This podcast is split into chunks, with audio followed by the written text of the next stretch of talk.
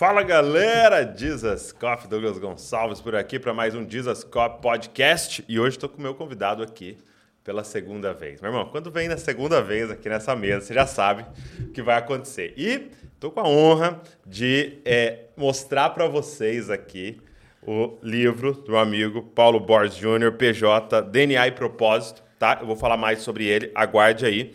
E também resultado do nosso primeiro podcast, o filho do nosso primeiro podcast, o lugar mais seguro da Terra. Vamos ver o que vai sair nesse, né? O que nós vamos produzir aqui nessa conversa. Então vamos embora, vamos pro podcast de hoje.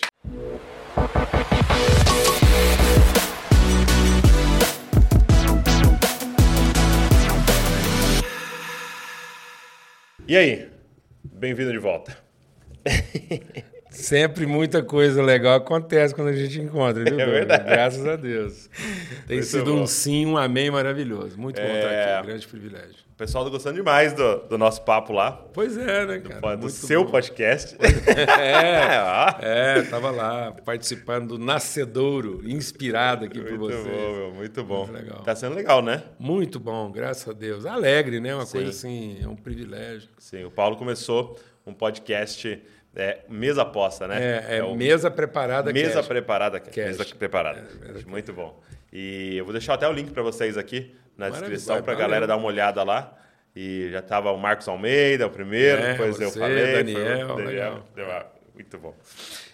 Isso aí. É, eu, a gente conversou e decidiu juntos relançar DNA e propósito. Você disse para mim que esse livro, se você fosse dizer qual é o estilo, é uma carta. Uma carta. É uma carta.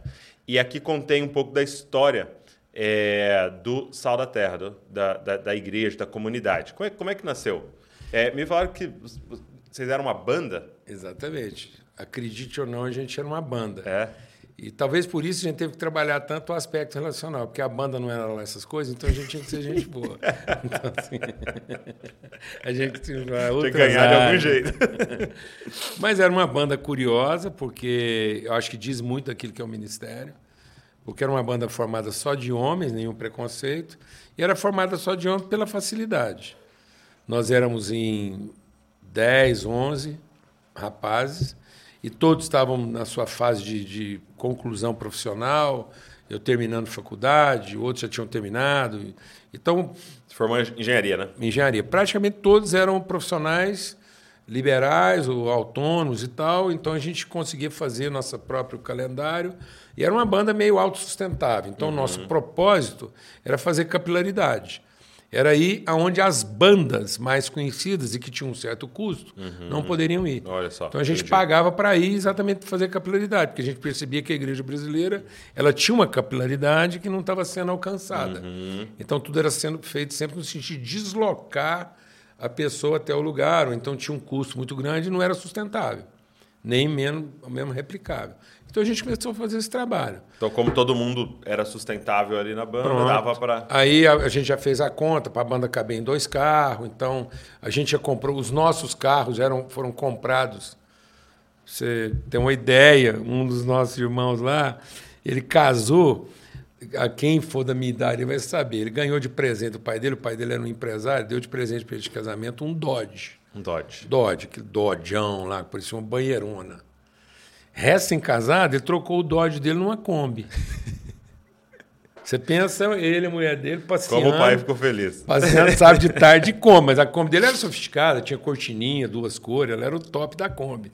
Forração interna. Mas ele comprou a Kombi exatamente porque ele carregava as pessoas e eu comprei uma caminhonete porque eu carregava o equipamento. Hum, entendi. Então, os combinado, nossos né? carros eram combinados para poder dar. E aí a gente foi ficando amigo de todo mundo, visitava, frequentava tudo quanto é ministério, participava. A gente tinha uma vocação muito grande na área de evangelismo em escolas. E aí a gente montou uma banda, que é outra característica interessante, porque tem a ver com a nossa formação, que a gente chegava numa igreja e fazia de tudo. Então, apesar de serem 12 rapazes, 11 lá na época, a gente é, assumiu o Ministério Infantil, tinha fantoche, contava história. Então, naquele final de semana, vocês faziam Fazia tudo. tudo. A gente assumia a congregação, adolescente, jovem, classe de senhoras. É mesmo? Tudo. E fazia o evangelismo. E a igreja podia ir para a praça, para as faculdades, escola. Então a gente ficava, às vezes, de sexta até domingo. E tinha um professor de classe de criança entre nós lá, os rapazes, fazendo fantoche e tal. Muito bom. Entendeu? Então era muito interessante. E, aí, e, e como da banda nasce a E aí, a banda nos deu um, a, a, aquilo que eu chamo de, de os pilares. Na época, vocês eram tudo da mesma comunidade, não? Éramos. Todos tá. lá da Igreja Presbiteriana de Berlândia. Tá. Então, e tinha muito jovem lá e tal. E a gente estava vivendo um avivamento. Nós estamos falando de anos 70, 80 a juventude brasileira estava pegando fogo, havia um avivamento no Brasil e a banda veio dessa coisa. Então tá. a gente é contemporâneo de Vencedores por Cristo, Jovens uhum. da Verdade, Grupo Elo. A gente andou com esse povo todo. Que legal. Entendeu? Era, a gente era meio que mais novo, mas a gente vivia. Todo essa, esse pessoal aí. E, e aí é, era, é, é, isso causou um avivamento na igreja. E a gente percebia que a igreja tinha dificuldade de dialogar, porque era uma igreja histórica, tradicional, de dialogar com outras denominações, em outras áreas de atuação, mas eles liberaram a gente. Então a gente tinha um trabalho evangelístico, missionário, autossustentável e tinha um respaldo espiritual da igreja, mas não havia controle. Então nós fomos mandando ver. Eu entendo, Douglas, que foi aí que, que aconteceram os três pilares do ministério. Ah. Uma visão de unidade. Porque a gente viu a igreja como um todo. Então, a gente entrava numa igreja Assembleia de Deus e, pô, batista tradicional, Entendi. quadrangular, metodista, não tinha essa barreira. Na sequência disso, ainda veio o movimento das comunidades, aí que. Abriu mesmo. Então era isso, unidade. Segunda coisa, emancipação de liderança jovem. A gente viveu. Isso é um pilar para vocês. Ponto. A gente viveu na prática que não era questão de competência, era questão de assumir responsabilidade. E aí a gente foi se qualificando na medida que assumia a responsabilidade. Pra você ter uma ideia, nosso primeiro trabalho social, a gente ainda era banda. Quem assumiu não foi a igreja. Uhum. A missão Sal da Terra é anterior à igreja. Entendi. É a banda, a missão, a igreja. A gente só plantou e formou a igreja porque nós fomos expulsos da igreja que a gente frequentava, então agora nós precisamos ter uma plataforma. um odre para poder dar sustentação espiritual para aquilo. Então a gente foi plantar a igreja. Uhum. Mas era a banda que virou missão. Então a banda, o, o, nome de registro da banda já era Fundação Sal da Terra. Olha só. O nosso CNPJ. E aí, como banda, a gente adotou uma creche com 50 meninos, depois adotamos um orfanato com 100 internos, como banda. A igreja não participava disso. Construímos um acampamento para poder fazer esse trabalho evangelístico. Então, como banda. Como banda. Então, a questão da liderança jovem, para nós, eu estou falando de uma época que eu tinha 22 anos. Entendeu? E a gente Uau. já pagava essa conta, corria e tal. Tudo que a gente fazia era para o reino. Então, nós, tínhamos, nós éramos de dedicação integral, mas não era de dedicação exclusiva. Então, a gente era integral na vocação, mas não era exclusivo na atividade. Tá. E a terceira coisa foi transformação social. Porque a banda e o grupo, nós já nascemos, fomos criados, entendendo que a gente tinha a responsabilidade de transformar a comunidade em torno. Então, isso é, é Alguém que participa da nossa relação e não percebe, não é sensibilizado por isso, já é sinal de uma corrupção entre nós, entendeu? Né? Qualquer. Uhum. Entende? Porque isso, isso para nós Você era. esses três pilares: unidade, emancipação jovem na base da responsabilidade transformação. e transformação. Tá. Então, isso, e é isso que está aí no livro DNA. É a nossa história, depois foi virando igreja, aí de igreja a gente foi fazendo plantação de igreja e outras coisas. Muito bom, muito Entendeu? bom. A e... banda é essencial. Acho que eu tenho que te contar uma coisa hum. sobre a banda, que eu acho que é muito legal. Quando a gente estava lá ainda na igreja presbiteriana, a gente fez uma visita em São Paulo e vimos lá uma coisa muito legal, que quem fazia era a comunidade da graça. Eles tinham culto no teatro, isso eu estou falando de trinta e tantos anos. E aí a gente foi para a cidade, em Uberlândia. Uberlândia é uma cidade lá de, sei lá, duzentos e poucos mil habitantes. E nós entendemos de fazer uma reunião de jovens no teatro da cidade. Foi a primeira vez na história da cidade que a igreja não ocupava o templo. E aí tinha um teatro lá, que era um teatro público, num clube lá, cabia mais ou menos umas 400, 500 pessoas. E a gente resolveu fazer um programa lá mensal, o Encontro com Deus. Era a banda, a gente compartilhava, dava um testemunho, falava de assuntos assim da atualidade e fazia uma programação evangelística. Hum. No primeiro dia que a gente foi fazer esse evento lá, a gente foi lá, fez o som, passou, deixou tudo arrumado. Quando eu voltei para a reunião, eu, eu, eu, cheguei uma meia hora mais cedo, estava tava entupido o hall do clube, a entrada do teatro. Eu falei, não abriram o portão ainda, né? Mas não era. A hora que eu fui entrando, o teatro já estava lotado, aquela multidão do lado de fora é o que estava sobrando. Uau. Uma coisa assim.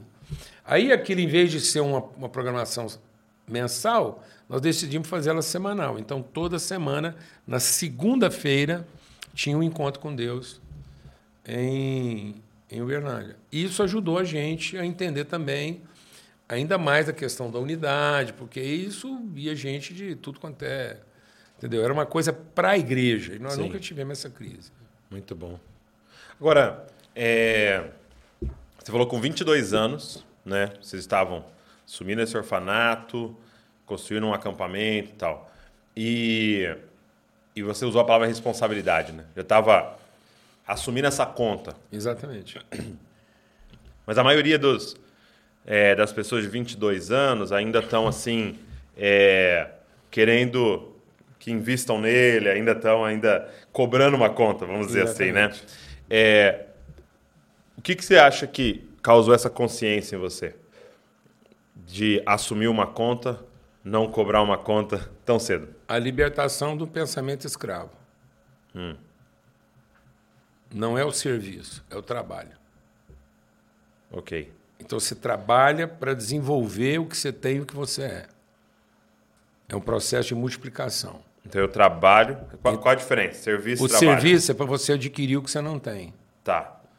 O trabalho é para você desenvolver o que você tem. Hum, hum. Então, quanto mais trabalho, mais desenvolvimento.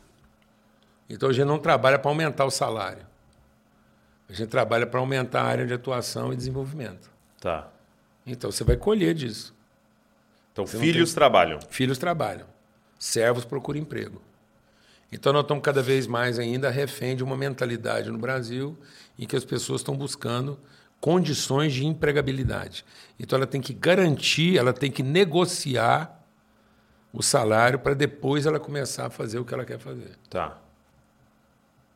Entendeu? Então, assim, isso sem perceber está afetando todo mundo. Porque deixou de ser orgânico, deixou de ser familiar, deixou de ser aquilo que eu, eu aquilo que está combinado entre eu e Deus numa palavra de responsabilidade. Deus empenhou uma palavra conosco, que a gente empenhou uma palavra com Ele, então está tudo certo. Ele está trabalhando, nós também, então não tem calote. É uma aliança. Pronto, é um pacto. Eu estava conversando com um jovem essa semana.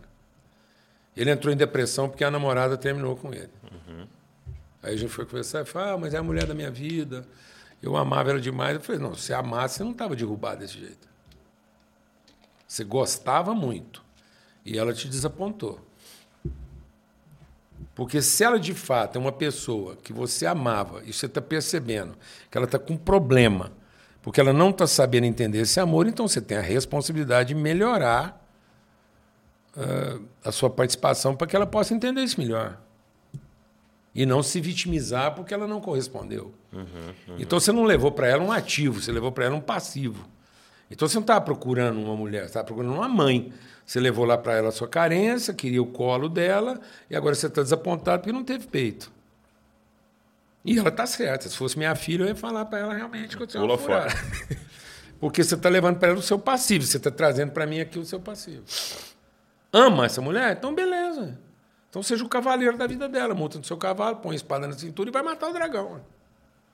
Vai libertar ela. Aí ele falou assim: mas se depois desse esforço todo. Ela não quiser ficar. Ela não quiser.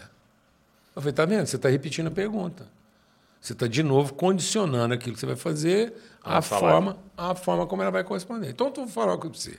Se você fosse um caçador, porque tem duas atividades que caracterizavam essa figura do trabalhador lá nos primórdios. Era a caça ou a guerra. Então foi assim: se você fosse um caçador, você ia ligar para o porco, o javali, falou: escuta, estou saindo para caçar hoje, você, por favor, Você me espera no lugar combinado, você não me desaponta.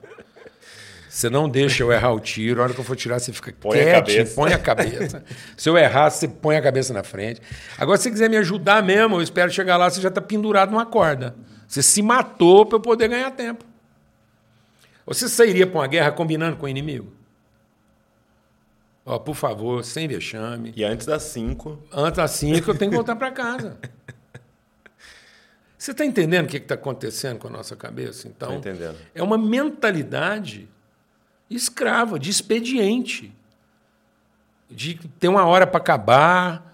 Então, assim, entende o que eu estou dizendo? Né? Tem, uhum. tem, tem períodos para se cumprir, tem um salário combinado. Eu tenho um, um, amigo que ele era é um grande executivo, um cara assim, ao concurso.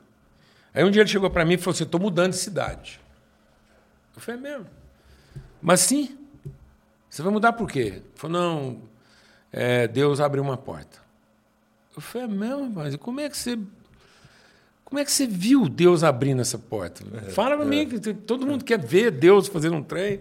Como é que foi com você? Ele falou: não, recebi uma proposta para ganhar o dobro, eu estou indo para lá. Eu falei, quer dizer que se fosse para ganhar metade era o capeta. Entendi. Então ficou fácil negociar com você. É só oferecer mais que vai ser sempre Deus. Oferecer menos vai ser sempre o diabo. Então nunca é numa perspectiva de responsabilidade, mas de benefício. Ok, ok. Isso está matando muita coisa no Brasil. Está matando a fertilidade. O Brasil hoje tem uma taxa de fertilidade 1,7. Não repõe a população. 1,7. 1,7. 1,8 em algumas regiões. No seu estado, 1,5. São Paulo. Quanto maior o desenvolvimento, menor a taxa de fecundação. Por quê? Por causa disso, porque nós estamos cada vez mais. O Brasil hoje é o campeão mundial de ansiedade. Os Estados Unidos é o campeão mundial de depressão, o Brasil é o campeão de ansiedade. A ansiedade vai nos levar ao nosso modelo de desempenho e competência que está deprimido e nós estamos nesse caminho uhum. ansiosos. E a ansiedade é uma preocupação com o quê? Com o futuro. Quem preocupa com o futuro? O empregado, não é o trabalhador. O trabalhador semeia semente e vai dormir. Ué. Porque ele está dentro do processo. Sim. Dormir para ele é parte do trabalho dele. Uma pessoa ansiosa não dorme. Então, quando o inferno quis matar a fertilidade lá no Egito, ele fez o quê? Ele aumentou a carga de serviço. Entendi. Entendeu? Então, uma das formas que a, a, o império usa para esterilizar você é aumentar a sua carga de serviço. E aí, se a gente não transformar isso em qualidade de trabalho, a primeira coisa que nós vamos cortar é a fertilidade. Porque o custo aumenta. Então, o que, que um jovem hoje pensa? Eu uso o seguinte exemplo. Vamos imaginar que é, bênção é pizza. Tá. Certo? Então, a pizza é a benção, a benção é a pizza. Então, o que, que um jovem pensa hoje? Mais gente, menos pizza. Então, se eu tiver mais gente em casa, o pedaço da pizza vai ter que ser cada vez menor. Sim. Mas quem é o fornecedor da pizza? É o pai. Uhum. Nós temos um pacto aqui de fidelidade. Sim. Então. Mais filho. Mais filho, uma hora a pizza. Qual que é o estresse? Entendi. Mas a gente vê o fornecedor como um, um patrão mesquinho. Pronto. Porque eu estou trabalhando por salário. É, é, é eu, interessante isso, porque eu e a Volta lendo um livro e, e, ele fala exatamente isso. Ele usa até aquele texto que diz, se eu não me engano, em Provérbios, é, que uma nação sofre quando um servo governa. Governa. Né? E ele começa a falar sobre essa mentalidade de escravo, uma liderança com mentalidade de escravo. E ele diz isso, que quando você tem uma mentalidade de escravo, o outro ser abençoado dá uma sensação que pegou um pedaço seu, né? E, é e às vezes que... a minha prosperidade é ter o que é do outro. Ou ter sobre o outro. Sim. Ou ter o controle do outro. Então, por isso que o Brasil é campeão em abismo social.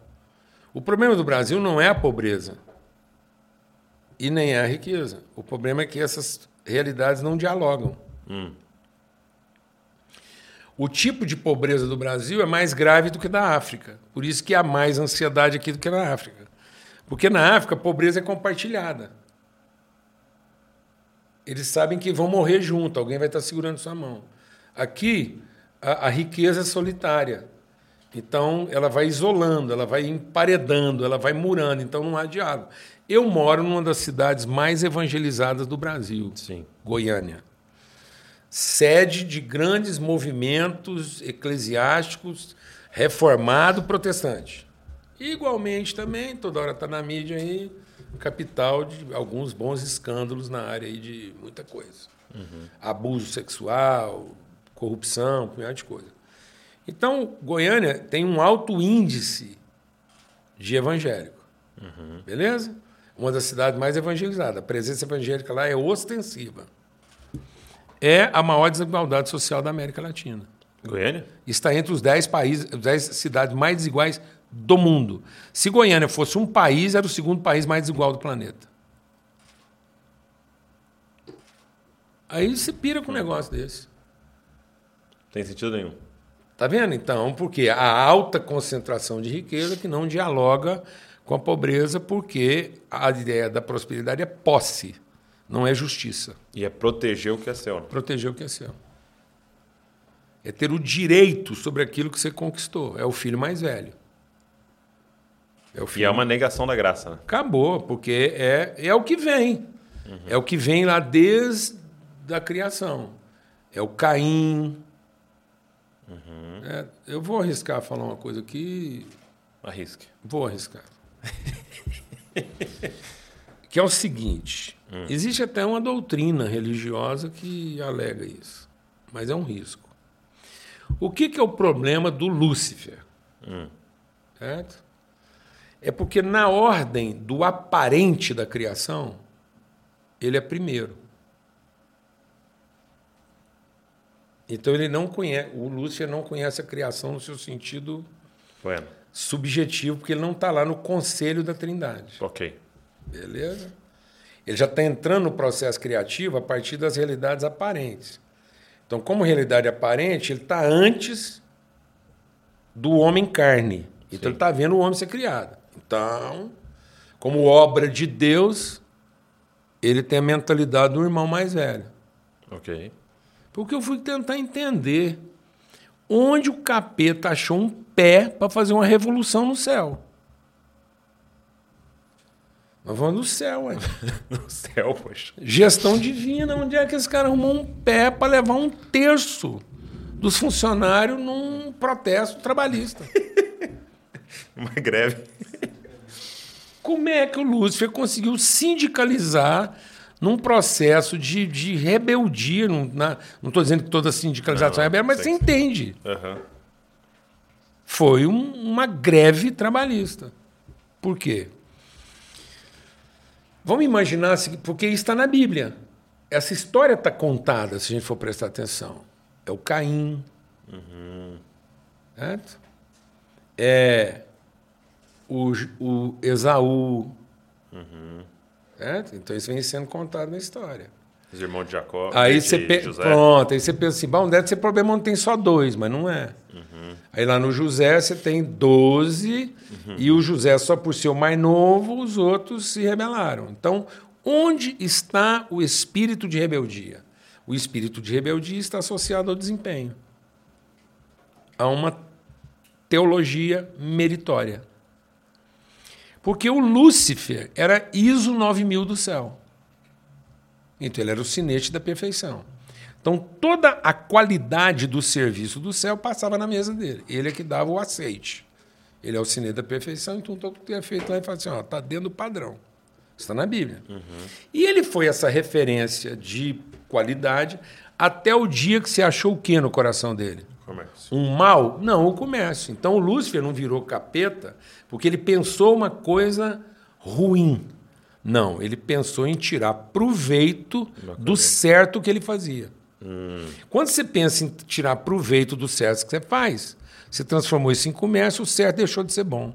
Então a gente não é corrompido no errado. A gente é corrompido no interesse a partir do certo que eu faço. O mal vem da precificação do certo.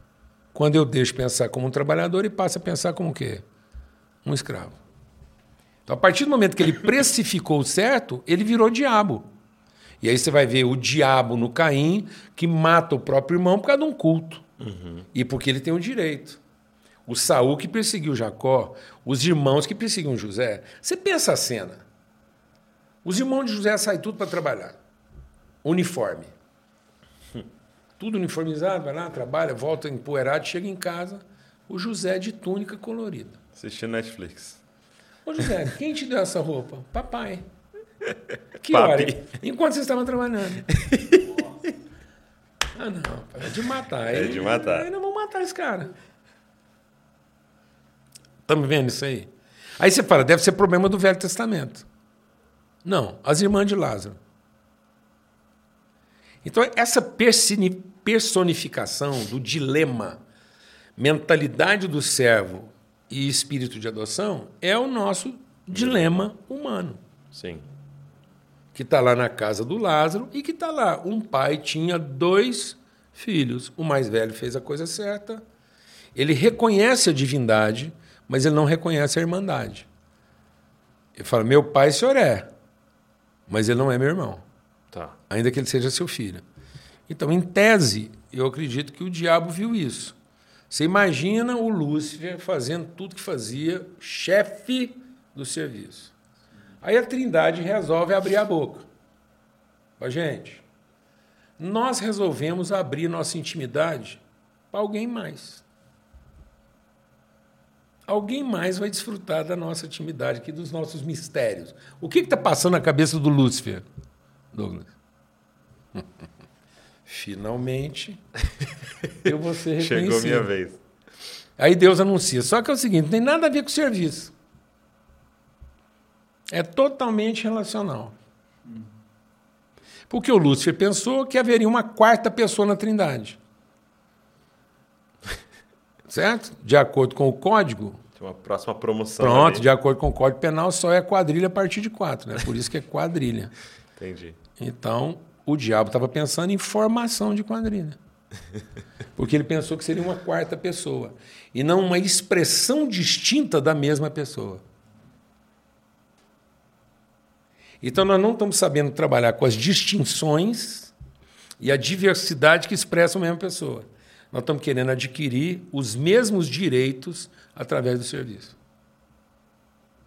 Então, o trabalho são as várias formas através das quais a gente revela as virtudes da pessoa. Uhum. Então, a pessoa Cristo revela as suas virtudes através do trabalho que ela realiza. Por isso que Deus, sendo todo-poderoso, é trabalhador. Qual a necessidade que Deus tem de trabalhar? Por que, que nós somos filhos de um trabalhador? Porque o trabalho é a forma, as formas de expressar as virtudes que você é a forma de dar visibilidade. Então Deus é trabalhador, pai de trabalhadores, mas não é empregador. Tanto é que quando um terço quis ir embora, foi embora, é um trabalho, é um empregado rebelde, mas ainda continua submisso à vontade dele. Uhum. E é isso que acaba com o capeta, porque ele se rebelou, criou uma estrutura própria, mas ainda continua submisso à vontade de Deus de formar uma família. No fim, mesmo fazendo a coisa errada, sendo o capeta, ele ainda contribui, contribui para a família.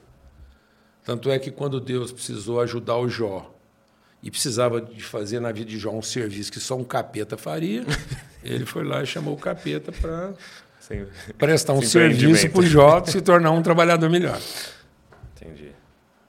Então, se, se você está diante de um jovem, o que, que você diria para ele, para que ele possa começar a trabalhar e não fazer um serviço?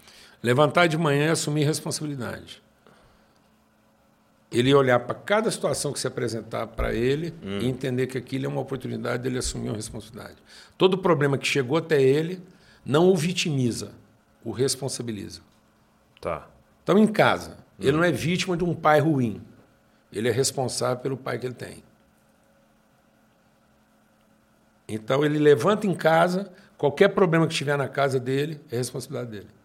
Jesus, com 12 anos de idade, fez essa ruptura parental. Ele assumiu a responsabilidade. Jesus está fazendo isso exatamente na puberdade, que é quando um jovem começa a ejacular. Uhum.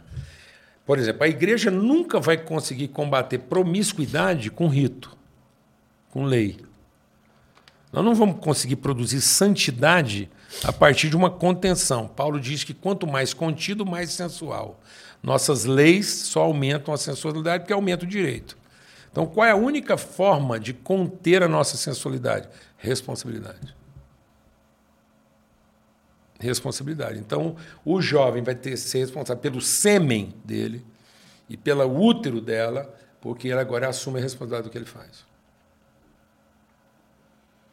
Entendeu? Então é uhum, isso. Uhum. Quer sair dessa onda de escravatura, de ficar aí.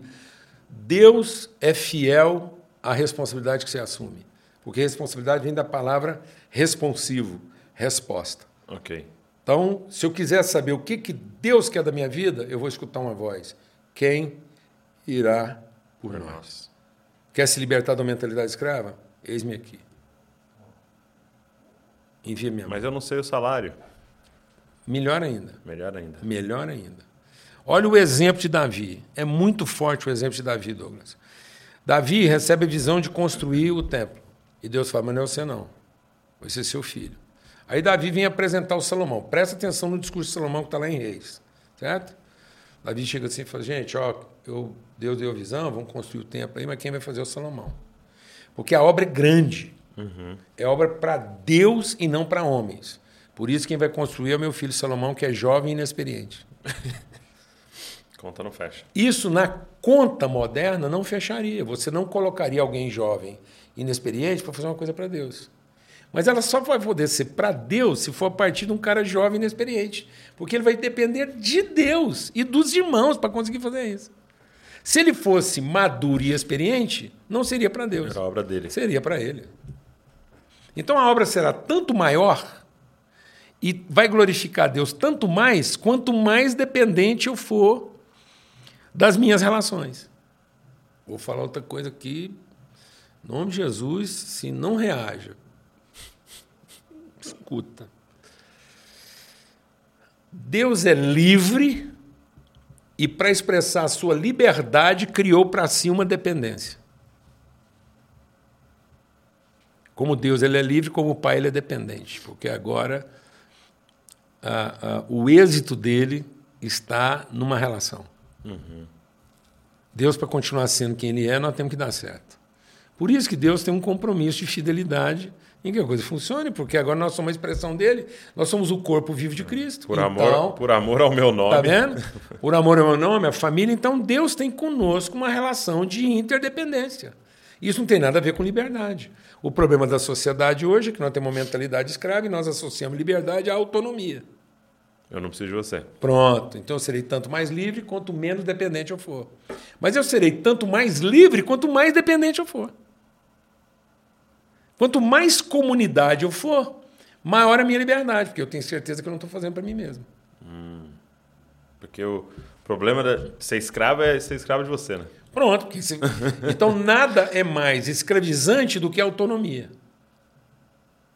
Uma das nossas filhas, é, veio da rua. A gente adotou ela quando ela tinha 11 anos de idade. E a mãe dela teve 11 filhos, cada um de um pai diferente. Quando a gente adotou, ela tinha 11, a irmã tinha 8 e a irmãzinha menor dela tinha 3 meses. E ela não conhecia o resto, porque tudo era espalhado no mundo lá e tal. E aí a gente fazia um trabalho com jovens com, nessa idade, na área de tráfico. Então, e ela, ela veio morar com a gente né, e uma adoção lá. E, na verdade, como ela tinha pai registrado, mãe registrada, a gente não podia adotar, era uma, uma guarda. Uhum. Né? E aí, na nossa ilusão, na nossa ingenuidade, ah, ela vai agora morar com a gente, a caminha, lençolzinho, toalhinha, banheirinho, roupinha e tal, ela vai amar. Sim. E eu entrava no quarto dela, ela estava dormindo no chão. Com uma cama ali. Pronta. Aí eu via que ela não queria comungar alguns benefícios da casa. Aí eu falei, eu tenho que entender o que está acontecendo aqui. Aí eu entendi que o mendigo e o milionário têm o maior patrimônio que a humanidade persegue: Autonomia. autonomia. Ninguém vai dizer o que eu tenho que fazer, a hora que eu tenho que fazer e por que, que eu tenho que fazer. Tem dois caminhos para conseguir isso. Consegui. Entendeu? Então eu via que, por mais que eu oferecesse benefício para ela, ela não queria negociar a sua Autonomia. autonomia. Ela não queria ser responsável na relação. Porque receber a oferta. Tá vendo? Para quem é escravo, implica numa prestação de contas. Então, tá vendo como é que nós estamos criando? Aí é julgo. Então, nós estamos formando um tipo de liderança hoje que é julgo. Porque está tudo precificado. Aí você forma um líder pela competência, quando ele finalmente se emancipa, ele não vem falar de você com relação, ele vem falar com você de um direito. Por isso que Paulo diz que todo filho gerado da carne é perseguidor do filho do espírito. Então nós não só estamos produzindo gente opressa, como nós estamos produzindo perseguidores dos nossos verdadeiros filhos. Aí você entende por que, que reduz a taxa de fertilidade. Porque existe agora uma perseguição. O devorador da promessa é o filho da carne. Porque ele persegue. Então, quem era o maior perseguidor de Abel?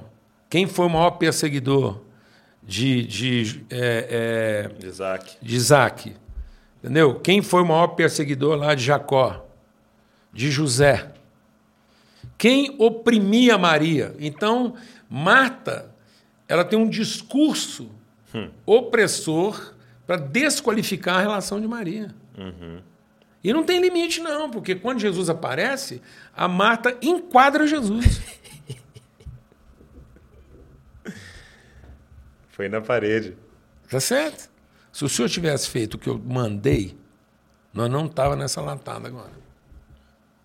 Tá vendo como é que isso é, é uma perseguição? Isso é destrutivo. É o grande dilema do Pedro. É o grande dilema de Moisés. Moisés é um redentor. A, a situação da escravidão era tão forte em Israel que ele tem que tirar o escravo do meio escravo para ele conseguir conviver com o príncipe. E aí ele está convivendo, ele consegue fazer a ruptura, mas ele não consegue fazer a introdução. Ele faz a ruptura da escravidão, mas ele não introduz na liberdade. Porque Jesus fala de duas formas de liberdade. Tá. Ele diz assim: Eu vim proclamar a liberdade ao cativo. Moisés fez isso. Sim. A evangelização.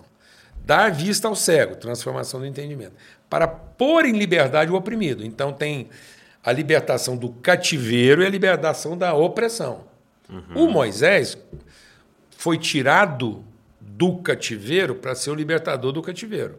Mas ele não teve o entendimento dele iluminado o suficiente para trazer a libertação da opressão. Quem vai fazer isso é Josué, com base no quê? Numa relação. Moisés era solitário. Moisés teve crise em todos os seus níveis de relacionamento, com a mulher, com os irmãos, com a liderança, com os presbíteros, com os diáconos, com tudo, em todas as áreas. E isso nunca comprometeu o desempenho dele. Moisés tirou o povo do Egito, a mulher estava largada dele. O sogro teve que trazer. É, se não traz, estava lá ah, até você hoje. esqueceu um negócio aqui. Se não, se não traz, estava lá até hoje. Ele não circuncidou o próprio filho. Sim. Isso nunca comprometeu o desempenho dele. Porque era bom de serviço. Acabou. Mas, em compensação, na hora de falar, ele bateu. Por isso, ele não, Entrou. ele não conseguia acessar. Quem faz isso é um cara relacional. Eu e a minha casa.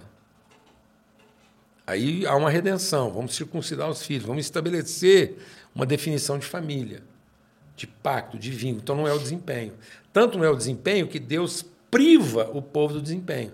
Deus coloca todo o povo de Israel dentro do território inimigo e prostra eles por três dias. Vulnerabilidade total. Mostrando que não era poder, era autoridade. Escravo tem que ter poder, filho tem que ter autoridade. Nós não podemos continuar trabalhando na igreja numa escala de poder. O poder até contribui para tirar do Egito, mas não habilita a ocupar a terra. Então tem um texto lá em Isaías que diz: nós estamos, o ventre está dilatado, nós estamos sentindo dores como quem está de parto, Mas na hora de dar a luz, nós estamos dando a luz vento, não estamos formando moradores na terra. Uhum. Então, nosso desafio não é formar moradores do céu. Nessa, o Brasil hoje ele tem uma graça evangelística incomparável, como tem na África. Mas nós não estamos formando moradores na terra. Não estamos formando gente responsável. Então é tudo vitimizado, tudo transfere responsabilidade. Se o pastor não é bom, ele muda de igreja, não é responsabilidade dele. Entendeu? Né? Se o louvor é ruim, ele não aguenta, porque não, ele não consegue nem ter um culto bom se o louvor não presta. Então eu, até, eu falo isso, sabe, Douglas, porque não, nada. Eu, eu era uma banda. Uhum, uhum. Não estou falando contra mim mesmo. Sim. Mas pelo amor de Deus, nós estamos escravizando os nossos jovens hoje para produzir culto bom para crente mal resolvido. A última coisa que um crente bem resolvido precisava para continuar sendo crente é um culto bom. Então nós podíamos baixar a régua para poder liberar o povo para outro tipo de serviço. Amém? Sim. Nós podíamos estar ocupando a nossa capacidade de trabalho em outras coisas. O que foi a escuridão da Idade Média? A instituição religiosa chegava numa cidade, escravizava toda a capacidade produtiva da, da, da cidade, arquitetos, artesãos, tecelões, trabalhadores, para construir o quê? Uma catedral. 100 anos de escravidão para construir uma catedral. Enquanto isso, o entorno. Tudo morrendo. Tudo morrendo. Miséria. O Egito. Pirâmides, monumentos, cercado de miséria. Hum. O Braz.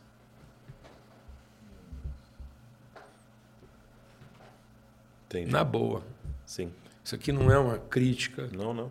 Mas pelo amor de Deus. Uma denúncia, né? Uma reflexão. Ah, é uma reflexão. Não somos nós. Eu não estou falando de ninguém. Sim, sim. Estamos... Eu estou chorando a nossa realidade. O que, que a gente está se tornando?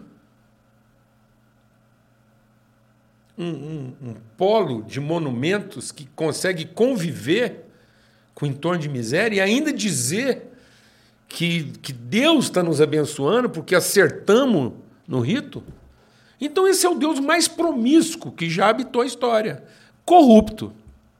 Que não aguenta um dinheirinho a mais, uma musiquinha boa e um cultinho que ele se rende. Então, nós estamos fazendo culto para converter o poder de Deus ou nos encontrando para conhecer Sua vontade? A igreja é um lugar de conhecer a vontade de Deus ou de corromper o seu poder? Aí você entende por que, que o Brasil vive essa crise de cidadania, porque muitas vezes quem está falando em nome de Deus está negociando as condições de poder. Está emprestando nossa vocação para definir quem tem o poder e não quem assume a responsabilidade.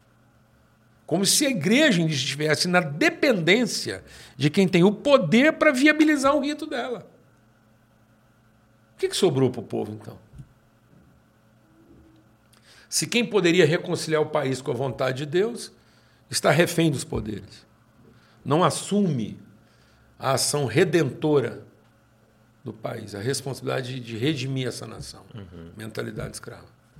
E está compartilhando, antes da gente começar a gravar, é, uma das formas de olhar a origem dessa mentalidade do Brasil, né? E tem muito a ver com a nossa origem, com a Europa. Eu queria que você é, com a América. Compartilhasse com Vamos a gente. entender a trajetória, isso, certo? Isso. Desenha pra gente. Essa. Isso. Vamos entender essa trajetória assim, sem nenhuma.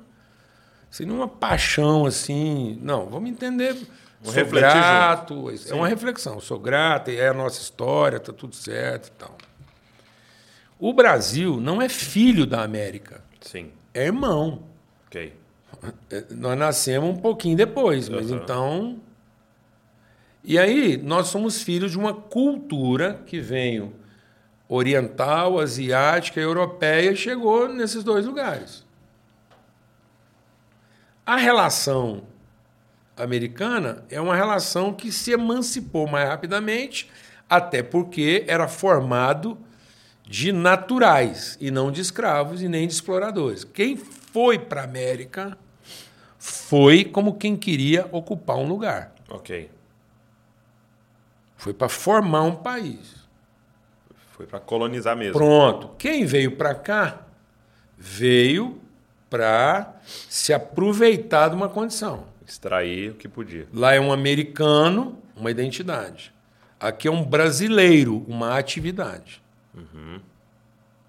Que Não é um e- brasiliano. Não, exatamente, não é um brasilino, é um eiro. Então, o Brasil era ocupado por pessoas que iam comprar sua alforria a partir de uma atividade. Então, era exploratório. Lá não, era de fixação. Em tese, eles estão se emancipando sem sair de casa. O outro veio se aventurar. Nós pegamos a nossa riqueza e vamos aventurar. Muita coisa deu errado. Certo? Então, Você tem um irmão que deu certo um irmão que E, deu e o errado. irmão que está sofrendo. Não é que ele Sofrendo. deu errado, ele está tá sofrendo. aham. Tá Sofreu patinando. abusos, tal, miscigenação, o mundo. Em compensação, se isso se redime, nós temos uma miscigenação que representa todo mundo, que é o filho mais novo. Então também nós temos agora nós temos um ganho espiritual sobre o processo. Tá, Concorda? sim. Eu não estou comparando, eu estou contando a história.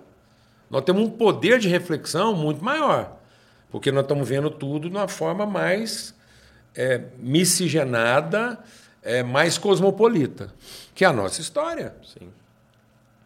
Então o Brasil precisa recuperar um pouco da sua da sua orfandade com aquilo que de fato é a nossa paternidade, para se libertar dessa mentalidade escrava.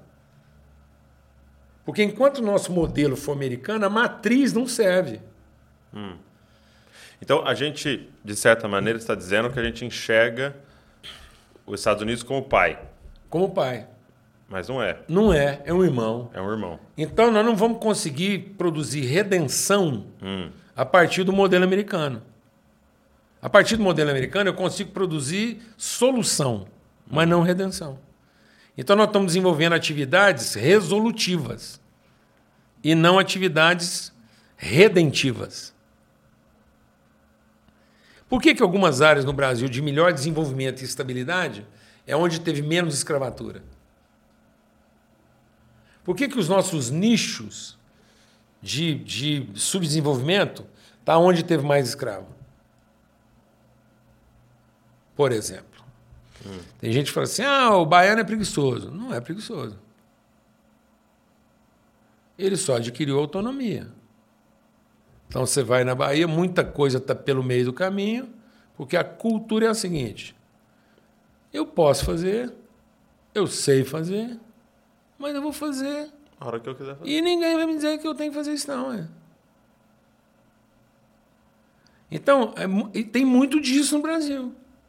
Porque ainda não temos essa referência. Então, beleza, ninguém me manda mais. Você vai numa região, por exemplo, igual Santa Catarina, você tem um IDH mais estável, um desenvolvimento humano, porque você teve baixo índice de escravatura. Porque quem veio ocupar aquilo lá vem na forma de família, colono, para se estabelecer. Então, eu até uso uma comparação, eu desafio alguém aqui a dizer, por exemplo, onde é que existe uma colônia de formação americana no Brasil, miscigenada. Você tem tudo aqui. Africano, ário. Olha, o Brasil é tão cosmopolita nesse sentido da mistura, e nós tínhamos que entender isso como forma redentiva. Certo? Como nossa E natureza, como a nossa propósito. natureza. Aí, se eu me converter a isso, se os filhos se converterem aos pais, ô, ô Douglas, onde é no mundo que existe uma sociedade sírio-libanesa? Fora do Brasil. Fala para mim. Onde é que sírio-libanês é nome de serviço com alta qualidade? Junto. Você tem lá Clube Sírio-Libanês, Hospital Sírio-Libanês. Tenta essa associação fora do Brasil. Funda. Eu aposto quem quiser, funda um trem sírio-libanês em qualquer lugar do mundo. E pior, aqui no Brasil, uma sociedade sírio-libanesa ainda é chamada de turco. Sim. É os turcos. Onde? Onde isso seria aceito pacificamente? Certo? Sírio-libaneses, chamados de turcos, convivendo pacificamente. Está vendo como é que isso é da nossa natureza? Porque é uma natureza de arrependimento, de reconciliação, de mistura. Aí nós estamos tentando adotar uma matriz que é pura, que não tem miscigenação no mundo inteiro. Não tem. Você falou, não existe uma colônia de, de Eu americanos. nunca né? encontrei. É. Nunca encontrei. a mistura. No Sim. entanto, se você partir de uma cultura europeia, porque a cultura europeia é tribal, é. É tribal. Tanto é que a grande luta da Europa hoje é se manter o quê? Unida. Tudo lá é tribal. A Itália, se largar, volta tudo a ser tribo. Entende o que eu estou dizendo, né? Uhum. Porque é muito cultural, é muita linguagem, dos hábitos e tal. E isso é. Aí, se o Brasil se libertar dessa orfandade e reencontrar o seu sentido histórico, nós podemos ser o testemunho da história do arrependimento, da reconciliação, da mistura, do perdão, da misericórdia e ajudar, inclusive, nossos irmãos americanos nas suas crises sociais, que vivem o quê? Essa, essa, essa segregação dentro do próprio país. Sim. Entende o que eu estou dizendo? Sim. Agora, enquanto a gente continuar absorvendo esse modelo de desempenho, nós estamos vivendo uma crise de identidade. Porque foi o que matou o irmão mais novo. O Caim apresenta um culto na base do esforço, da competência. O Abel apresenta um culto na base da relação. Ele sacrifica uma ovelha. Ele dormiu com a ovelha. Ele transou com ela. Não, ele só administrou a relação dela e ela produziu um fruto. O outro não. Está vendo a diferença do, do que, que é o operacional e do que, que é o relacional? Aí Deus recebe a oferta do relacional e diz: não, essa coisa do operacional, aí a gente conversa sobre isso depois. Há uma rebeldia. Uhum. Então, nós seríamos, a, nós seríamos a redenção reversa dos nossos irmãos americanos e dos nossos pais europeus, asiáticos, orientais. Porque nós somos essa mistura, nós somos a reconciliação encarnada. Nós somos a misericórdia personificada, nós somos o favor e a fidelidade de Deus revelada.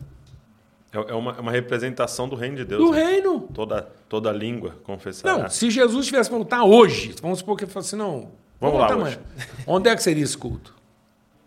Que o João viu. Onde é que você reuniria de hoje para amanhã gente de toda tribo, língua, povo, raça e nação?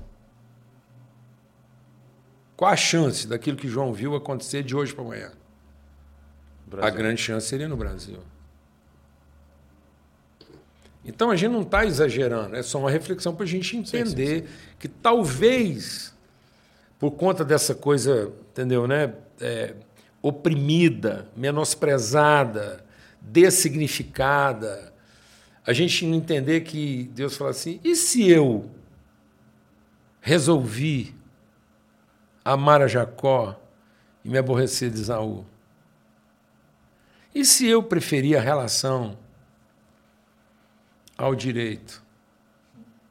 E se eu estou chamando de primogenitura o que foi gerado primeiro e não o que nasceu primeiro?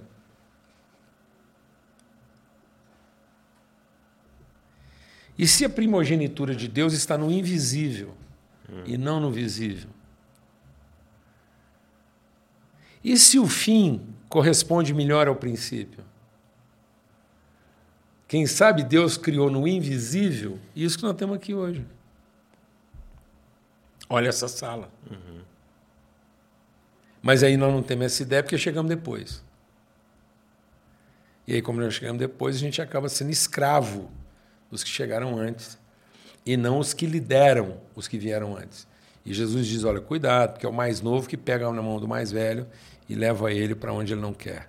Uhum. Se os filhos não se converterem aos pais, para segurar firme na mão deles para conduzi-los, e os pais não se converterem aos filhos, no sentido de serem conduzidos, o mundo vai continuar sendo amaldiçoado. Sim. Então, se o Brasil não assumir a responsabilidade, apesar da sua inexperiência e da sua aparente incompetência, a sua falta de erudição, de pegar na mão desse mundo antigo e arrastá-lo para um lugar onde ele não iria sem a nossa ajuda, e se esse mundo antigo não se converter a essa liderança, então. E aí eu ficaria aqui o dia inteiro falando de sinais disso, né? Sim. A ONU, quem abre o discurso da ONU, quem foi o primeiro país a assinar a formação da ONU, quem foi que determinou a devolução da, do Estado de Israel. Então, o Brasil tem na história esses lugares aí que ninguém explica. Sim. O único lugar onde o brasileiro fala antes do americano é na abertura da Assembleia da ONU. E a gente está usando essa oportunidade para se desculpar. E não para falar profeticamente que direção nós temos que ir. A gente tinha estar lá numa reunião da ONU lá para se explicar do mal entendido que existe a nosso respeito, fazer prestação de contas. Tem condição, Douglas? Não tem condição. Amém? Então, assim, é um é, desafio. Você falou que um dos, dos pilares para vocês no Sal da Terra, né? É essa liderança jovem. Uhum. Né? E, falou emancipação? Emancipa emancipação. Identificação e emancipação. Você criar um jovem. ambiente que, que fomenta a identificação, que a pessoa identifique o mais rápido possível quem ela é, quem ela é e, e o que, que ela carrega uhum. de contribuição para a comunidade e dar condições para que ela assuma isso. Por que, por que você acha que a gente tem tanta dificuldade de emancipar os nossos jovens? Porque nós não oferecemos um ambiente seguro, a gente fica tentando proteger. Hum. Então, proteção não tem nada a ver com segurança. A gente acha que está dando A gente acha seguro. que está dando segurança protegendo. Tá. Mas quanto mais você protege, menos segurança tem. Capacete não é equipamento de proteção. É equipamento de segurança. Uhum. Você usar um capacete não vai evitar que o tijolo caia na sua cabeça. Tá. Só vai te dar segurança para o acidente. Protegendo, deixar pronto, sair de casa. Pronto. Não deixar sair, não deixar assumir a responsabilidade. Então a igreja tinha que ser um ambiente tão seguro que permitisse o erro. Tá. Nós aguentamos. Então a minha geração segura. Vai segura lá. as Vai lá, vai lá. Cometa os seus erros que você está num ambiente seguro. Assume a responsabilidade que a gente aguenta. O passivo é nosso. Você, você consegue dar um testemunho exemplificando isso? Eu. é. Na vida? Isso. Eu. Me Como converti é que foi? aos 14 anos. Rapidamente, tá. minha história. Eu, eu. É outra coisa que está acontecendo hoje em dia, viu, Douglas? Tem muito hum. pai achando que o filho tem problema com Deus e não tem problema com Deus, não. Tem problema com a igreja. Fizeram uma pesquisa lá no Reino Unido, quando eu morava lá, com a população até 30. Descobriram que 90% da população até 30 queria Deus. 98% não queria a igreja. Então nós estamos achando que o jovem tem problema com Deus e não tem. Ele tem problema com o modelo de igreja que está sendo oferecido. Porque a régua ficou muito alta e ele não quer ser responsável por qualquer desgraça.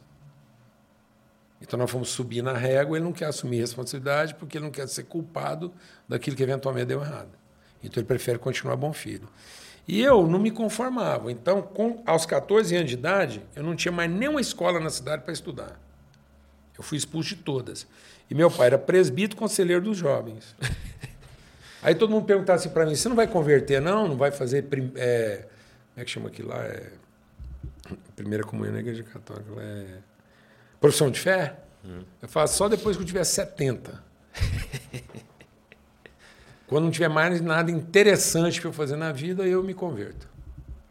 E aí, rapaz, assim, nunca Nunca fumei um cigarro de maconha, nunca cheguei bêbado em casa, mas eu queria ver a vida acontecer. Eu falei, eu não vou ficar drogado, porque senão eu não vou ver a vida. Então eu tinha assim. E aí, aos 14 anos, eu fui expulso de todas as escolas. Por fim, um diretor que era muito amigo do meu pai me colocou no curso noturno. Às vezes o Paulinho lá com gente mais velha, que trabalha, sossega. Dois meses depois, ele veio me devolver para meu pai e falou: oh, nem no noturno não vai dar para ficar com ele lá, não. Estou te devolvendo. O que, que você fazia? É, aprontava. Bagunçava. Tudo, bagunçava, bagunçava a aula. As professoras me amavam, mas assim, eu, eu, a gente tocava o terror. Atrapalhava tudo. Tudo. E aí, aí meu pai chegou para mim, eu tinha 14 anos de idade. O diretor foi me devolver, então o diretor foi lá na loja conversar com ele, eu estava junto à noite. Ele pôs meus irmãos para dormir, minha mãe, eu era o filho mais velho. Ele falou assim: Paulo Júnior, é o seguinte, é, eu tenho uma educação para te dar. E já vi que você não quer. Então eu entendi que você não quer minha orientação. E você tem mais dois irmãos, eu tenho responsabilidade com eles também. E aí não está sendo justo, porque eu estou tirando o tempo deles para gastar com você, e com você eu já vi que você não quer. Então é o seguinte: você tem no máximo dois meses para me falar onde é que você quer viver. Você não vai morar mais aqui em casa, não. Aonde você resolver viver, o que eu gasto com você aqui, eu mando você. Eu tinha 14 anos de idade. E eu sabia que ele estava falando sério. Aí eu falei assim, agora lascou. Porque tá vendo? Eu queria tocar o terror, mas eu não queria abrir mão do benefício. Aham. Não queria assumir a responsabilidade. Ele me deu. Só quero os direitos. Ele me entregou a responsabilidade.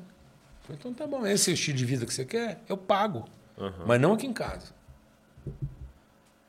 E aí, rapaz, quando foi uma semana, dez dias depois, foi Semana Santa, desce lá na minha cidade um ônibus de gente lá de Goiânia, tudo jovem, vivendo um avivamento.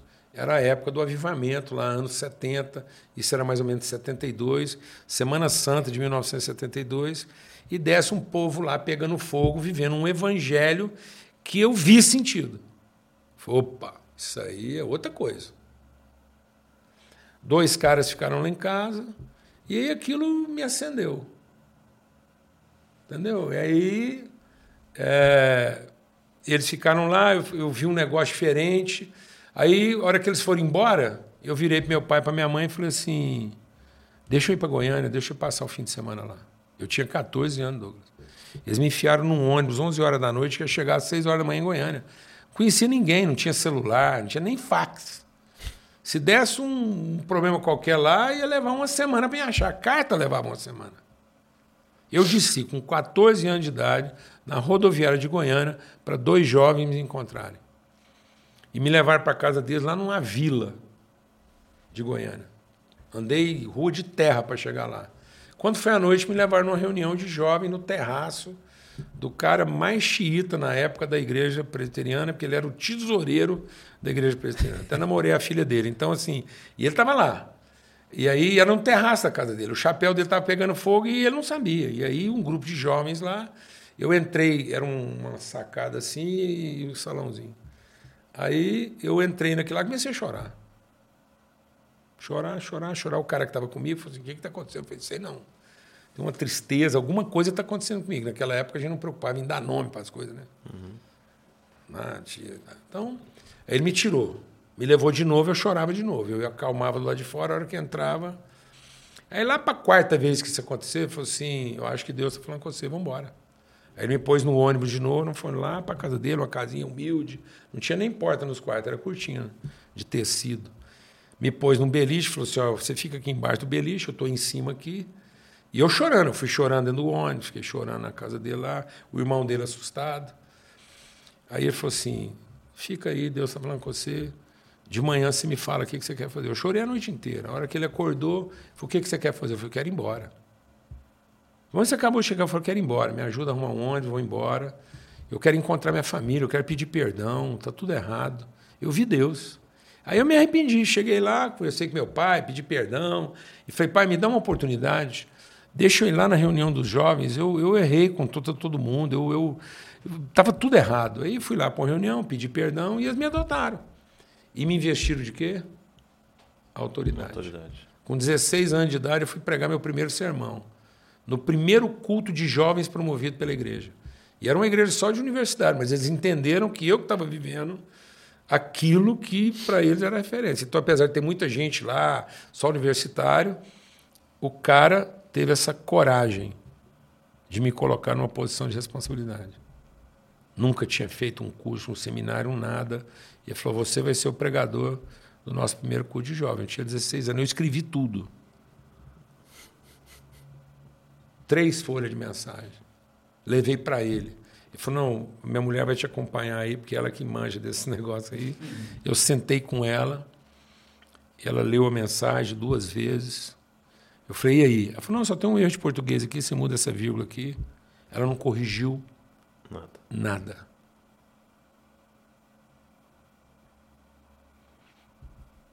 Eu sei que tinha coisas para corrigir. Ela não corrigiu nada. E eu assumi responsabilidade. Porque alguém pagou a conta. Alguém segurou a onda.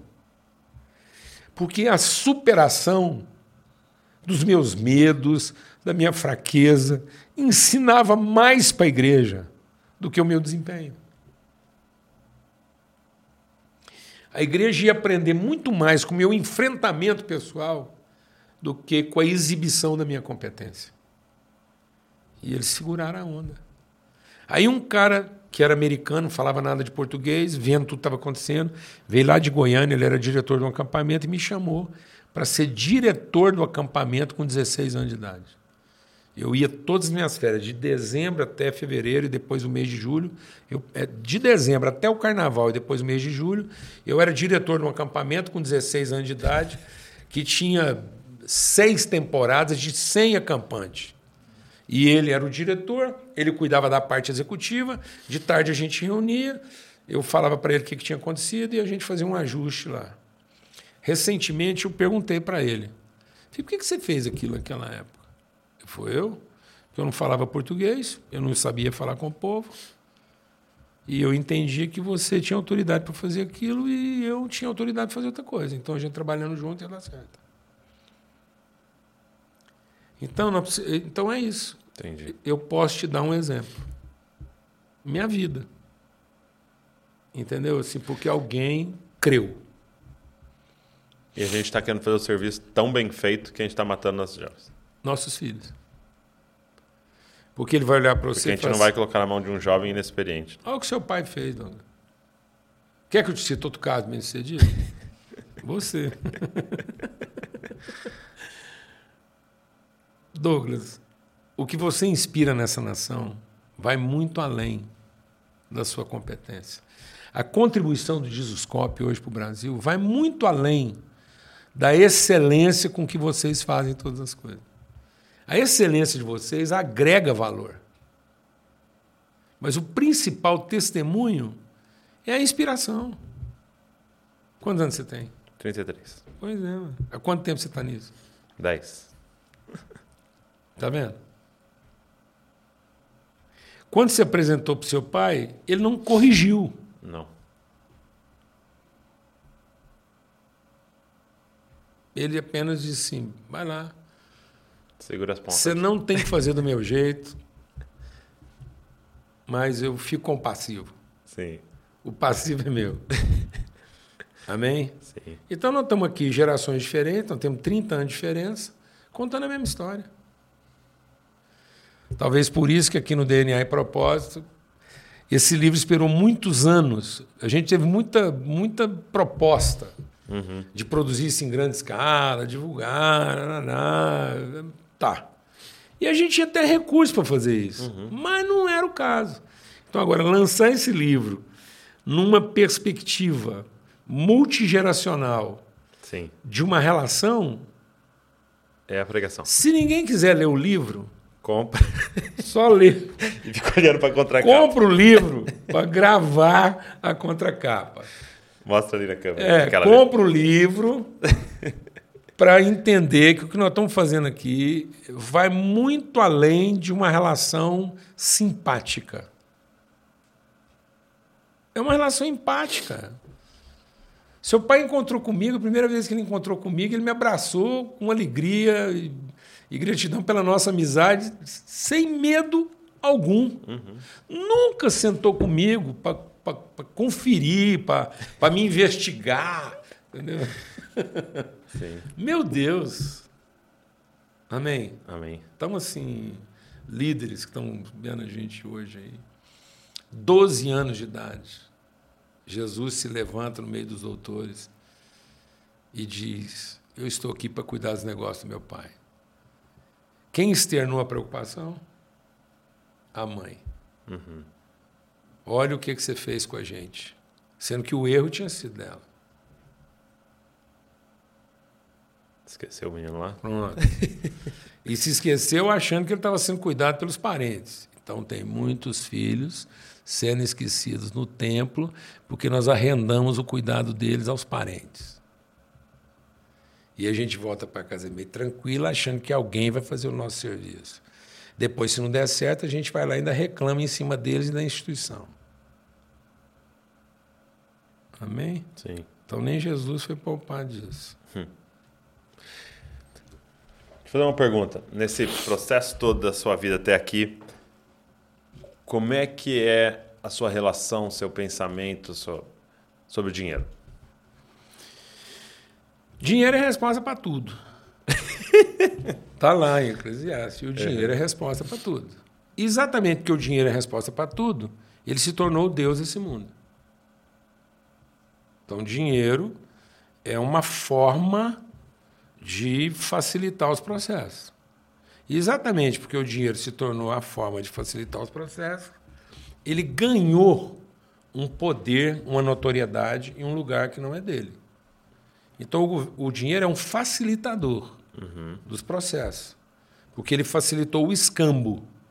Então, o dinheiro ele existia enquanto facilitador da troca. Porque o dinheiro só era verdadeiro enquanto ele tinha lastro. Certo? Então, ele era um representativo de um valor real. Então, ele facilitava o processo. Por isso, ele respondia a tudo, porque é uma ferramenta. Então, o dinheiro é fantástico. Facilita muita coisa. Mas só que ele foi ganhando um lugar. E aí ele passou a ganhar esse lugar na medida em que ele deixou de representar um valor real e passou a representar um poder virtual. Então ele passou a, a ter uma, uma influência que não é verdadeira, apesar de ser uma realidade. Então agora muita gente identifica no dinheiro um poder e não um facilitador. Então ele passou a ser representativo de poder e não facilitador da justiça. Então o dinheiro é a melhor ferramenta para a gente fazer o quê? Justiça. Mas se ele se tornar um bem, no sentido dele representar o poder que eu tenho de controle, então ele é o Deus desse mundo. Porque eu não vou buscar em Deus a orientação da destinação do dinheiro. Tem um líder nosso, Cláudio, que recentemente ele fez uma reflexão que para mim foi fantástica. Ele disse assim: a onda da teologia da prosperidade está matando a teologia da generosidade. Então, o dinheiro seria a forma mais fácil e prática de traduzir nossa generosidade. Mas ele está se tornando a forma mais mesquinha de garantir nossa pessoal prosperidade. Então, o dinheiro, como representativo do que eu possuo, está matando o germen do valor que ele representa. Então, ele passou a ter preço e não ter valor. Isso está representado lá no cara que foi lá e trocou tudo que ele tinha em favor de uma pérola de grande valor. Certo? Então, ele, ele, ele trocou tudo que era comercial na vida dele por alguma coisa que tinha valor. E até o dono daquela pérola negociou, vendeu. Então, o preço não é representativo do valor. O preço é substitutivo do valor. Então, enquanto o dinheiro deixa de ser um facilitador na comunicação dos valores, ele passa a ser um precificador das coisas. Ok. Aí ele está corrompido. Aí ele é fator de corrupção. Se ele fosse um facilitador dos valores, ele era um fator de justiça, uma ferramenta fantástica que facilita os processos, como a internet facilita. Mesma coisa. Então, hoje, a internet ela pode ser o símbolo do inferno ou facilitador. Nós estamos aqui usando a internet para Sim. fazer justiça. Entendi. E aí, na visão de poder, eu tenho que reter? Pronto. Aí eu, quando eu retenho, eu transformo semente em grão. Onde é que o homem perdeu a sua alma? Entendi. Não foi na riqueza, foi na destinação dela. Tá. Enquanto ele colhia muito, mas ele colhia sementes, ele mantinha o elemento vital. O dia que ele transformou a sementeira dele em celeiro, ele matou o elemento vital da semente e transformou em grão Então, ele, ele abre mão do processo pelo resultado. para o resultado. Entendi. E aí ele precifica o grão.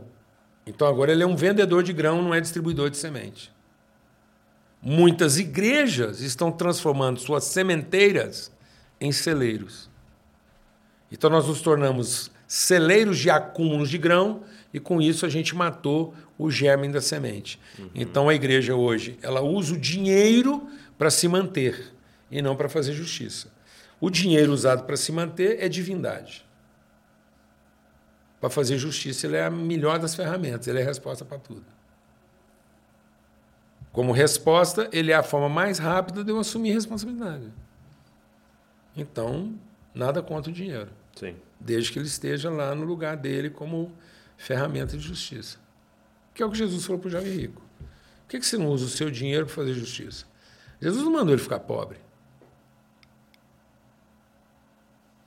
Jesus apenas falou: por que, você não usa o seu recurso que você tem para transformar as coisas aí? Talvez você fique até mais rico. Entendeu o que estou dizendo? Entendi. Mas como ele era proprietário, aí ele. Ele possuía. Ele possuía, ele não quis. Sim. Entendi. E tudo volta no mesmo lugar, né? Da nossa mentalidade. Escrava servo, ou de filho. Trabalho. Antes de a gente encerrar, só fala para mim, porque o, é, o Matheus está aqui com a gente, puxou essa bola, e eu queria que você falasse. É, resumindo tudo isso, né? Ele disse assim que você ensinou que você não tira férias. férias é coisa de empregado. Entendi. Porque férias para a pessoa é um hiato, hum. é, uma, é uma pausa. E, e, a vida não tem pausa, é fluxo. Por que, que seu coração tira férias? dá férias do seu coração, é dá férias do seu cérebro. Deixa ele descansar um pouco. É, ué um mêsinho. Agora, eu tenho que dar descanso para o meu coração. Uhum. E para o meu coração descansar, eu tenho que envolver ele em outras atividades. Então, eu tenho que colocar o meu coração trabalhando em outras coisas. Então, não tem pausa. Hum. Então, o descanso é você destinar o seu trabalho na condição de produzir mais trabalho. Então, quando Deus descansou, ele não ficou à toa. Hum. Porque é o seguinte: os que esperam no Senhor não se cansam. Correrão, vão trabalhar e não vão se cansar. Então, cansaço é o trabalho que é feito fora da orientação de Deus. Tá. Então, o trabalho de Deus não produz cansaço. Então, Deus não descansa do cansaço. O descanso de Deus é a sensação e a certeza do objetivo alcançado. É isso que traz descanso. Não há descanso para o cansado. Porque o cansaço vem de uma disfunção. Só há cansaço quando você está trabalhando fora do propósito. Dentro do propósito, qual é o descanso? A certeza de que você concluiu o processo. Agora você tem esse tempo de reflexão em que você avalia tudo e se prepara. Então, o descanso de Deus é um intervalo de uma sexta-feira onde está tudo consumado e uma preparação para o domingo, que é o primeiro dia de uma nova semana. O que, que o nosso cansaço fez? Hum. Dessignificou o domingo. O domingo virou final de semana. Sim. Então a nossa religiosidade está associada a uma semana mal terminada. Porque eu juntei o domingo ao sábado. A minha semana começou a começar na segunda. Porque eu fiquei sem princípio. Porque eu estou usando o domingo para estender o meu ócio de uma frustração. Se a minha semana fosse bem começada, ela seria bem terminada. Então, se eu resgatasse o sentido do domingo, que é o tempo da revelação, eu concluiria bem tudo em tese na sexta-feira. O sábado seria para eu refletir. refletir e tal, para eu começar. Então, é trabalho. Quando você está dormindo, você está o quê? Trabalhando. Inclusive, Deus dá aos seus enquanto dorme. Você vai ter sonho, revelação. Então, o, o sono é uma forma de trabalho que prepara você para um novo dia. Para o judeu, o dia começava com o sono, uhum. num certo sentido. Porque para o judeu era, era o sábado lá que ele estava fazendo toda essa. Aí nós fomos transformando o sábado no, na pausa ou nas férias dos cansados. Hum. E não na reflexão dos trabalhadores. Entende isso? Uhum. Então, nós tamo, aí a pessoa ah, vai fazer uma pausa. E aí ele se frustra. Porque nada dá mais trabalho do que tirar férias. Você quer tirar férias? Morre e pede para Deus te ressuscitar. Porque nada dá mais trabalho. Quando você tira férias, você vira uma divindade. Porque é o seguinte: aí você pega sua mulher, seus filhos e vai tirar férias. Agora eles podiam pôr a culpa em todo mundo de tudo que não funciona. Mas agora é você. Você põe todo mundo dentro de um carro, vai para uma cidade de praia, aí não chove. Ou chove. Eles ficam olhando para você assim. De manhã está chovendo. Você foi para a praia, programou, gastou o sal da janta, organizou, alugou o apartamento, está mofado. Eles olham para você. E aí, Deus? Por que, que você trouxe nós para um apartamento mofado? Aí chove. O pão da padaria não presta. Você já teve essa sensação de você estar tá de férias assim, está chovendo e todo mundo olhando para você assim? E agora, o que nós vamos fazer? Falei, o quê? Fica aí, mas não. Aí você tem que fazer. Engarrafa. Você tira férias, pega o engarrafamento. Sim. Aí todo mundo olha para você e fala assim: que agora? férias é essa? Que férias? Quem vendeu esse produto para nós é o nosso inimigo para aumentar o nosso grau de frustração. Porque ele amplia a nossa ansiedade. Porque agora que eu não vou dormir mesmo, porque agora, entendeu, né? Tudo ali eu tenho que aí para mim conseguir dormir, eu, eu tenho que brigar com todo mundo. Brigar com a banda que está lá fazendo show, brigar com o vizinho de cima que está fazendo barulho, brigar com quem causou engarrafamento, brigar com tudo. Não há descanso. Tensão, ansiedade. se chover amanhã? Eu gastei, paguei o hotel. E se chover a semana inteira? Eu não vou tirar outras férias. Você está entendendo o grau de estresse? Uhum. Porque a férias é, uma, é um passado mal resolvido na expectativa de um futuro diferente. Isso é que é férias. O resto, meu irmão, é trabalho. Você vem de um passado bem resolvido, encontra formas de descanso que te prepara para trabalhar mais ainda. Então, o descanso é a forma como você está trabalhando os próximos trabalhos. Por isso que Deus descansou e Jesus diz, mas ele trabalha até hoje. Então, afinal de contas, Jesus ficou, Deus ficou à toa porque descansou ou ele trabalha até hoje? Não, Deus está trabalhando a execução de tudo aquilo que ele trabalhou. Então, nada vai te trazer mais descanso do que trabalhar aquilo que você trabalhou. Na certeza de que você está cumprindo bem o quê? Propósito. O que, propósito. que traz mais descanso? A certeza de que você está cumprindo o propósito. E aí você dorme. Acabou. Aí você come bem, dorme bem. Então, trabalhar só dá sono. Você dormiu, passa. Agora. Trabalhar dá sono e fome. Só fome e sono. Dormiu, comeu, passou. Serviço da ansiedade preocupação com o salário, se vai ser reconhecido, aí você não dorme. Come demais, come de menos, aí lascou tudo. Amém? Amém. Gente, deixa eu falar uma coisa. Eu vou deixar aqui o DNA e propósito e o lugar mais seguro da Terra juntos, tá?